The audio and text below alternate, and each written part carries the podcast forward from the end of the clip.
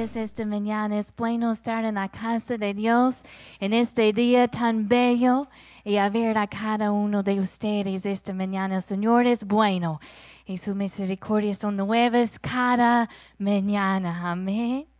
Esta semana que viene tenemos nuestro servicio especial de domingo de resurrección, así que va a ser un día especial aquí en la casa de Dios. ¿Cuántos han estado orando por esas familias, esas dos familias? Levanten la mano.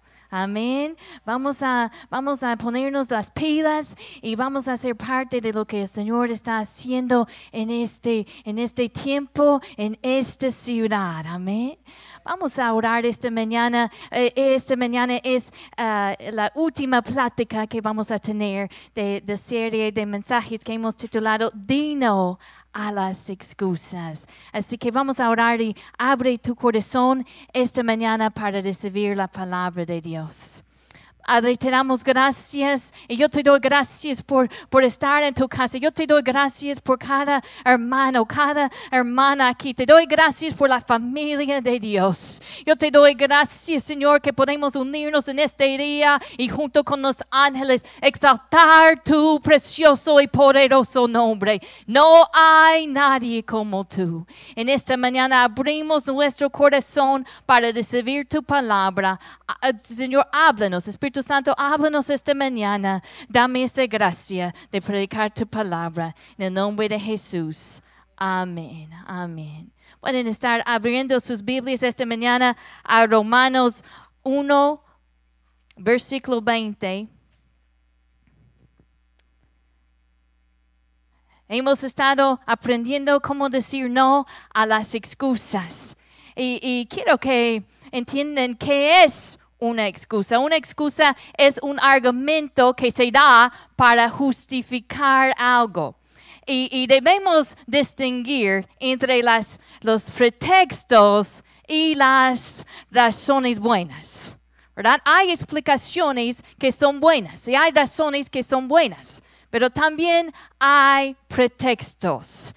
¿Y, uh, qué es la diferencia? Un, un, pretexto, una excusa no te sirve y, y funciona en tu contra. Y una buena razón te sirve y funciona a tu favor. Los pretextos usualmente echan la culpa a alguien más y evita la responsabilidad. Y desde el principio los hombres han estado echando y levantando excusas para justificar algo que no debían hacer o algo que el Señor les ha llamado a hacer y no lo, no lo hicieron. Recuerda a Adán y Eva cuando el Señor eh, viene a ellos, cuando, cuando cayeron en el pecado, y, y, y, qué es lo que decían cuando el Señor los confronta con el pecado. El hombre dice, la mujer que me diste por compañero me dio, el, por, me dio del árbol y yo lo comí. Echa la culpa, evita, es una manera de evitar la responsabilidad, ¿verdad? Es, un, es una excusa. Y, la mujer que es lo, lo que dice, dice, la serpiente me engañó y lo comí. Así que es una, las excusas, los pretextos no te sirven porque es algo que te puede ah, prevenir de recibir el buen plan que Dios tiene para tu vida.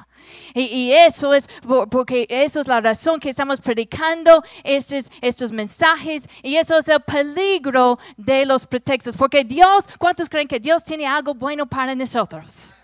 Y, y, cuando, cuando damos un pretexto de decir, bueno, yo no puedo, o, o, o, o simplemente estamos ocultando, eh, ocultando la verdadera motivación. Escuché la historia de, de, una pareja que iban manejando y un policía los paró. Y, la policía, eh, porque iban muy rápido, y cuando los para, les dice, uh, les confronta y les iba a dar una infracción. Pero ellos, el hombre dice, mi esposa está embarazada y, necesita ir al hospital. Y por eso dice que el policía como que dudaba que, que estaban diciendo la verdad y, y ellos estaban mintiendo. Y ese que el policía dice, bueno, está bien, pero nada más para asegurar que todo está bien, les voy a seguir en su camino al hospital. Así que el policía los sigue y ellos van al hospital y, él, sigue con la mentira, la excusa y, mi esposa está embarazada y se mete en el hospital, el hospital los registra y, luego termina que el hombre tiene que dar, tiene que decir la verdad que estaba mintiendo y la esposa no estaba embarazada. Y el policía dijo, bueno, no le voy a dar la infracción porque le va a costar más el, recibo que va a tener que pagar al hospital. Así que los pretextos nos cuestan porque eh, eh, cuando damos una excusa, eh, realmente nos, nos, puede prevenir de recibir lo que Dios tiene para nosotros. Y Dios tiene un buen plan para nosotros. Y yo lo quiero recibir todo lo que Él tiene para nosotros. Amén. Romanos 1.20. Dice, porque las cosas invisibles de Él, su eterno poder y deidad, se hacen claramente visibles desde la creación del mundo, siendo entendidas por medio de las cosas hechas, de modo que, mire cómo dice, no tienen excusa. No tienen excusa. Dios es creador y podemos ver su majestad, su deidad por medio de la creación. Así que unos, a unas personas que viven en otro lado del mundo que dicen, bueno, yo, no tienen así uh, una Biblia, pero pueden ver la majestad de Dios, pueden ver la, deidad de Dios por medio de la creación, que hay un Dios que existe y que por eso no tenemos una excusa. Nos deja sin excusas. Pero sin embargo, desde la creación, los hombres han estado levantando esas excusas. Y esta mañana mi, corazón está en esto. Quiero que escuchen bien. No de echarle la culpa por buenas explicaciones. ¿Ok? No sienten como que tienen que venir y decir, pastora, mire, es por eso que falté y por favor no piense que estoy dando una excusa. No, no quiero echar culpa sobre una buena explicación o una razón buena, pero sí quiero exponer a la luz los pretextos. Y hay que distinguir la diferencia, ¿ok? Así que esta mañana quiero meditar y estaba pensando en esto, que, el Señor, el buen plan que el Señor tiene para nosotros. En 2 de Juan 1.8, lo voy a leer de la nueva versión internacional. Dice, cuídense de no echar a perder el fruto de nuestro trabajo. Procuren más bien recibir la recompensa completa dice que hay una recompensa completa, que un día nosotros vamos a tener que dar cuentas por qué, eh, qué hemos hecho con todo lo que el Señor nos ha dado. Él nos ha bendecido. A cada uno aquí yo veo sus caras y yo sé que hay, hay problemas, hay circunstancias difíciles, pero ¿cuántos pueden decir hasta aquí el Señor me ha ayudado? Y yo he sido tan bendecido. Tengo una familia, tengo una iglesia, aquí tengo vida. El Señor ha sido bueno conmigo. Tienes una casa, tienes trabajo y la pregunta es, ¿qué has hecho con esa bendición? Si somos responsables de cuidar de nuestra bendición. Porque hay un día en que cada uno de nosotros aquí vamos a tener que dar cuentas al Señor. Y dice que Él tiene una recompensa y la recompensa es a cada uno. A cada uno. Un día vas a estar delante de Él y no vas a poder echar la culpa al otro. Vas a poder decir, ay, es que mira mi mamá, mi papá, mira cómo, cómo me trataron cuando era chiquito. No vas a poder decir, mira, no tuve tantas oportunidades. Cada uno va a estar delante de Dios. Y dice que Él tiene una recompensa cada uno según sea su obra. Hay una recompensa completa y esa es la voluntad de Dios para tu vida. Pero si hay una recompensa completa, nos dice que puede ser también una recompensa parcial. O puede ser que, llegamos y no hay ninguna, ninguna recompensa. Cada uno según su obra. Y yo quiero ese, yo voy por esa recompensa completa. Yo quiero todo lo que Él tiene para mí. Por eso la pereza, mi esposo habló la, la semana pasada de, de la pereza. ¿Por qué es tan peligroso la pereza?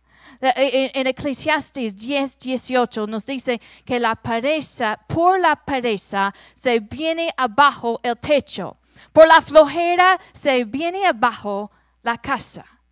En este pasaje la persona ya tenía una casa, pero por la flojera dice que se vino para abajo. El Señor te ha dado bendiciones y hay que ser responsables, no dar una excusa para evitar la responsabilidad, pero desde ser responsable con lo que el Señor nos ha dado. Dice, por la pereza se viene abajo el techo, por la flojera se viene abajo la casa. La pereza te puede robar la oportunidad de obtener una bendición o te puede robar la bendición que ya has recibido del Señor. Hay que cuidar lo que el Señor tiene para ti. Te ha dado una, un, un buen trabajo. Hay que ser responsable. Te ha dado uh, un, un, un esposo, una esposa. Hay que ser responsable y cuidar esa bendición. Te ha dado hijos. Toma, toma la responsabilidad y, y, entrénanos en los caminos del Señor. Te ha dado la oportunidad de estar en la casa de Dios y servirle a Él. Te ha dado vida esta mañana. Entonces, úsalo al máximo para su gloria. La pereza nos roba de, esa bendición o nos quita la bendición que ya hemos obtenido. Hay gente que dice, bueno, es que el Señor no me necesita a mí. Y bueno, hay verdades en la Biblia que parece que se contradicen, pero no se contradicen, más bien se complementan. Es, es, es cierto que el Señor es autosuficiente, todo suficiente y no necesita a nadie ni nada. Eso es una verdad. Pero otra verdad que complementa eso es que el Señor en su soberanía ha decidido escogerte a ti y a mí y usar a nosotros. En Génesis, cuando, eh, cuando Él iba a mandar eh, la lluvia y el diluvio sobre la, la faz de la tierra y iba a destruir la tierra, Él levantó a un hombre que se llamaba Noé para construir un arca y para salvar a, unas personas, para salvarla, para ser un medio de, de salvar a, a, las personas en ese entonces. Cuando Él quiso hacer una nación, Él pudo, Él puede nada más decir la palabra, ¿verdad? Pero Él decidió escoger a un hombre que se llamaba Abraham y lo llamó y le habló. Y Dios le dio un hijo y, de, Abraham levantó una nación. Cuando Dios quiso dar libertad a, esa nación de Egipto, él pudo en un segundo, Él tiene el poder de, de, simplemente matar todos los egipcios en un segundo, ya. Yo hubiera dicho más fácil. así. Pero él no lo hizo así. Él llamó a Moisés, un criminal lo encontró en el desierto y lo llamó y lo usó para rescatar a su pueblo. Y cuando ese pueblo se, se, cayó en pecado, vez tras vez tras vez, Él levantó profetas para declarar el corazón de Dios, para declarar un mensaje, para llamarles al arrepentimiento. Él levantó a Nehemías para reconstruir el muro. Levantó a Esther para, para rescatar a su pueblo. Él levantó cuando quiso mandar a su hijo Jesús, mandó a llamar a, María, una virgen, y usó su cuerpo para cagar al Hijo de Dios en el Nuevo Testamento, cuando, cuando Él quiso sanar y echar fuera demonios, Él llamó a los discípulos de, de poner manos sobre los enfermos y entonces se sanaron. Cuando, cuando los discípulos hablaron la palabra, los demonios huyeron por el poder que había en ellos. Él lo puede hacer sin nosotros. Sin embargo, Él en su misericordia ha decidido usar a nosotros. Así que hay dos verdades. Dios sí, sí, es autosuficiente, sí es todo suficiente. Pero en su sabiduría ha decidido usar a nosotros. Y hay cosas que Él ha decidido que no hará hasta que nosotros tomamos un paso.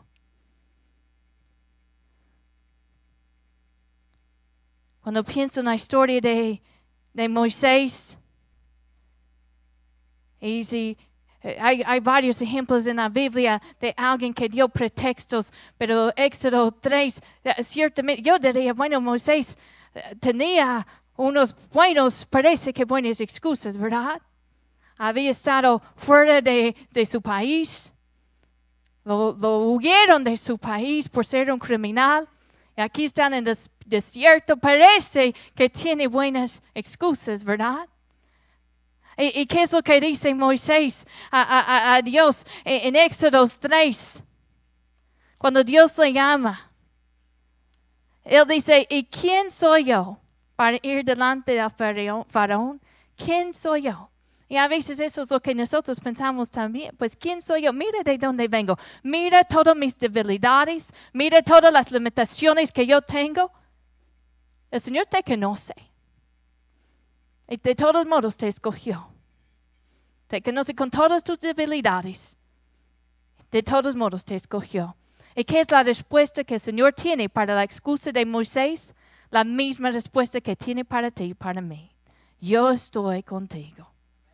Él dice, ve pues yo estaré contigo. Y es lo que nos dice en este día. Ve, deja las excusas, los pretextos a un lado y ve, yo estaré contigo. Y Moisés sigue con otra excusa. Pues sin eso no funciona, mejor intenta otra. Y, y, le dice, pues yo nunca he sido un hombre de fácil palabra, ni antes ni ahora. Soy lento para hablar, mi lengua es torpe. ¿Y cómo le responde el Señor? Pues Moisés, ¿piensas que me estás diciendo algo que yo no sepa? ¿Piensas que me estás diciendo algo que, que yo no sé? Yo, yo soy tu Dios. Y él dice, ¿y quién le dio la boca al hombre? Él creó, yo creí, yo hice tu boca. Yo te formé en el vientre de tu madre. no me estás diciendo nada nuevo. ¿Y qué es la respuesta que el Señor tiene para ese pretexto? Lo mismo. Lo mismo tiene la misma respuesta. Dice, anda ya. Y yo estaré contigo. Yo, y dice, de hecho, dice, yo estaré con tu boca. Yo estaré con tu boca. Así que la respuesta que el Señor tiene para nuestros pretextos es ve, anda, yo, yo te conozco y de todos modos te escogí, con debilidad y todo. Les voy a decir cuatro cosas que necesitan para alcanzar lo que el Señor tiene para ti. Vas a tener que dejar a un lado las excusas. La primera cosa es el deseo. Un deseo. En Salmo 37, versículo 4 nos dice, deleítate en el Señor y Él te concederá los deseos de tu corazón.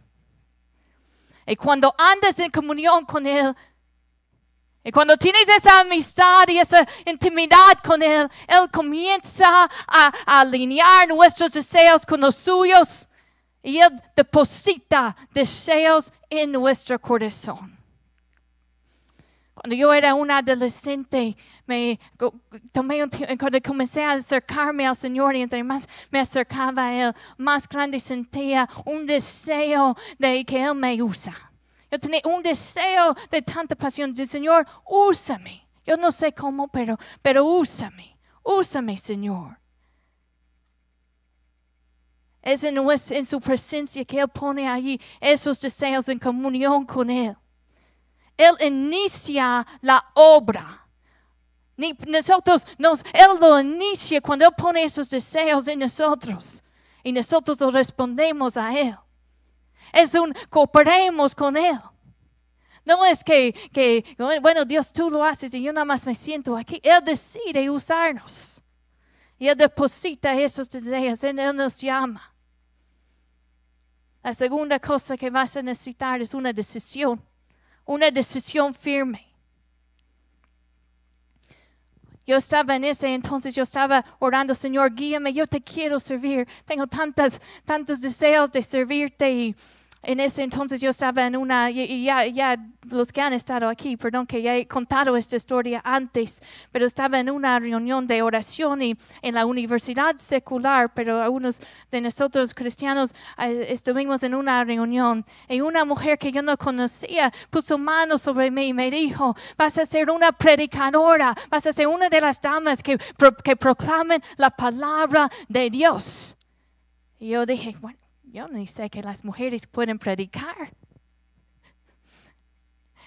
Yo podía darle mil excusas. En ese entonces yo sentí una urgencia para, para aprender español. Y, bueno, no conozco a, a, nadie que habla español. Porque siento ese deseo? Porque el Señor lo puso allí. Porque el Señor nos prepara por lo que viene. Y hay que responder cuando Él nos mueve, Él inicia la obra, pero nosotros tenemos que tomar una decisión firme que yo voy a responder a su llamado.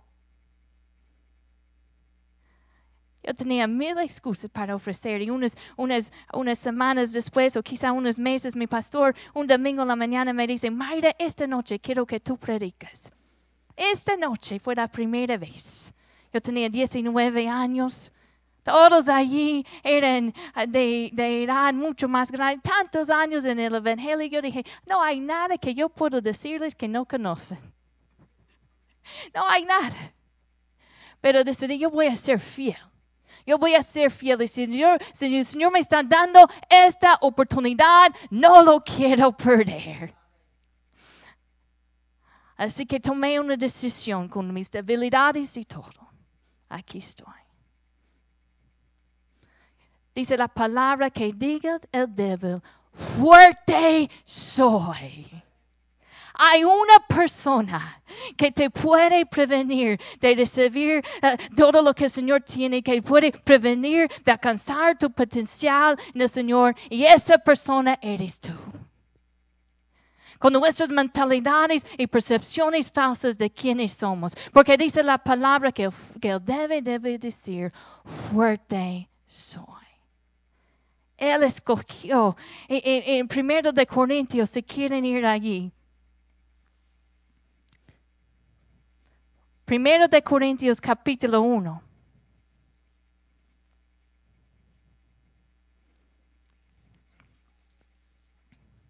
Versículo 26.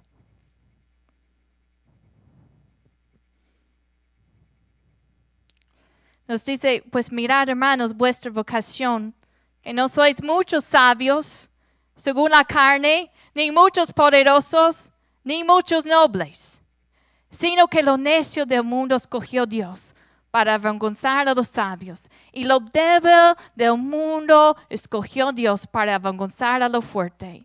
Lo vil del mundo, lo menospreciado escogió Dios, y lo que no es, para deshacer lo que es, a fin de que nadie se jacte en su presencia.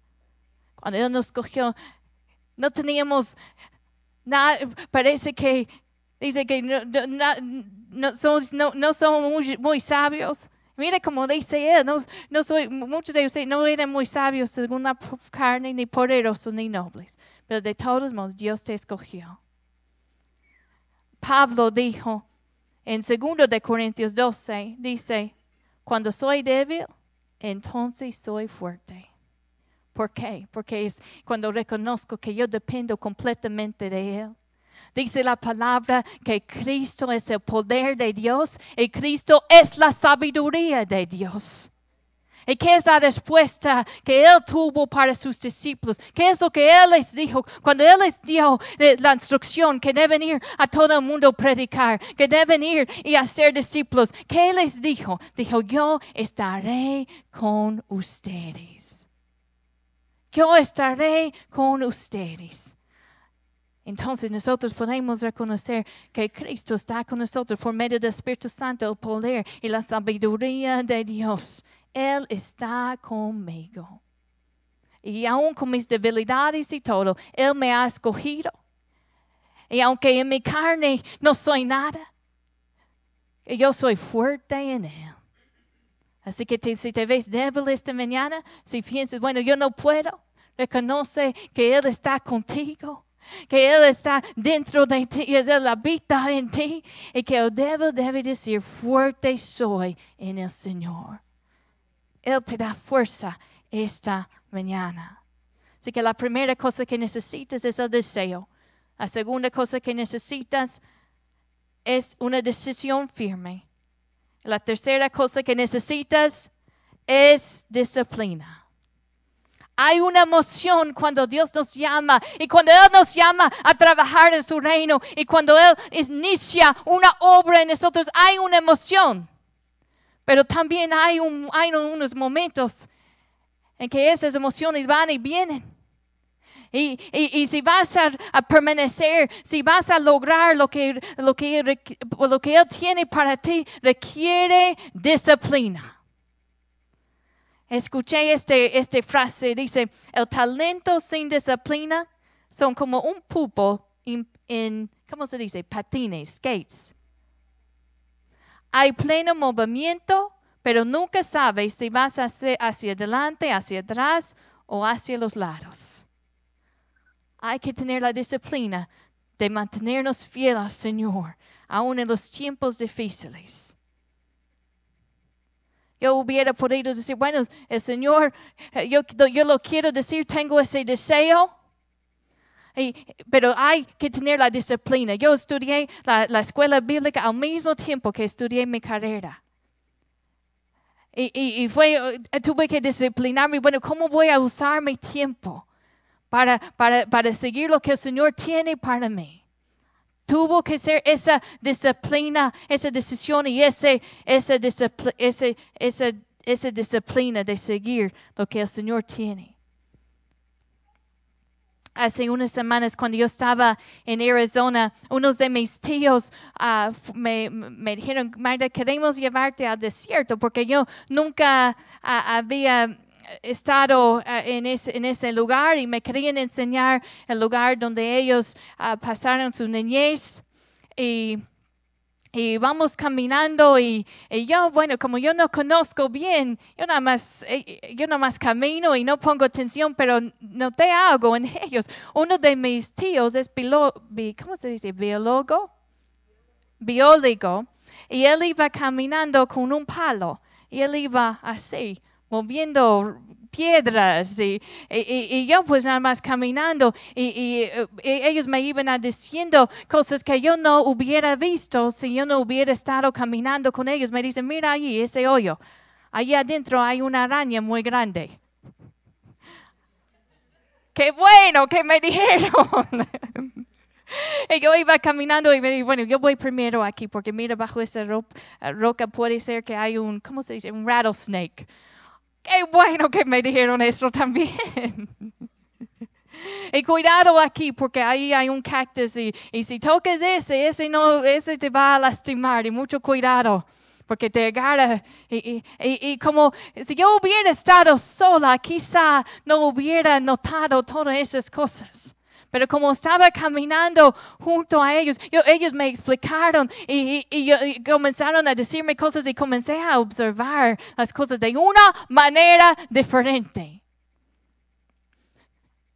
Cuando caminamos y pensé en cuando caminamos con el Señor en, en, intimidad en Él, en comunión con Él, vemos las cosas diferente. Podemos vivir con intencionalidad. No solamente de ir caminando sin dirección y sin propósito, pero cuando caminamos en comunión con nuestro Señor Jesucristo, cuando caminamos en esa intimidad, podemos caminar con intención, intencionalidad, caminar con propósito y observar todo lo que está alrededor. Vemos las cosas diferentes cuando estamos en comunión con Él. Vemos la gente diferente cuando estamos en comunión con Él. Vemos las oportunidades diferentes cuando estamos en comunión con Él. Y quizá fácil es decir, si no hemos pasado ese tiempo con Él, fácil es decir, pues Señor, usa a otro. Pero el plan de Dios es usarte a ti. No aceptes el plan B cuando Él tiene plan A para ti. Cuando Él tiene algo mejor. Necesitas deseo, Necesitas una decisión, necesitas disciplina. Y número cuatro, necesitas determinación. Porque hay momentos en que llega cansancio y es más fácil tirar la toalla. Es más fácil solamente rendirnos. Pero hay que estar determinados. Viene, hay obstáculos en el camino, hay desánimo. Pero hay que estar determinados. Yo voy a perseverar. Yo voy por esa recompensa completa. Es lo que yo quiero. Y no quiero nada menos. No voy a dar pretextos para, para no para darle todas las razones que yo no puedo alcanzar lo que el Señor tiene para, para ti. Si Él te ha llamado, Él te conoce. Y no hay nada que le puedes decir que Él no conoce y no sabe. No hay nada que le puedes decir. Al terminar, quiero compartir un canto con ustedes. Es, en inglés el canto y, mi esposo me ayudó a traducirlo esta mañana y voy a leer, no, no lo voy a cantar.